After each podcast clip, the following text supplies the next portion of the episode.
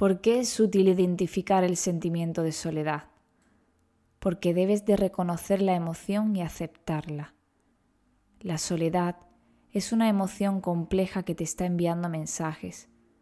Al igual que otras emociones como la ansiedad, que te avisa de una amenaza real o imaginada, la soledad te avisa de que hay una serie de necesidades que no tienes satisfechas, de que estás afrontando dificultades o de que estás atravesando un proceso como perder un ser querido.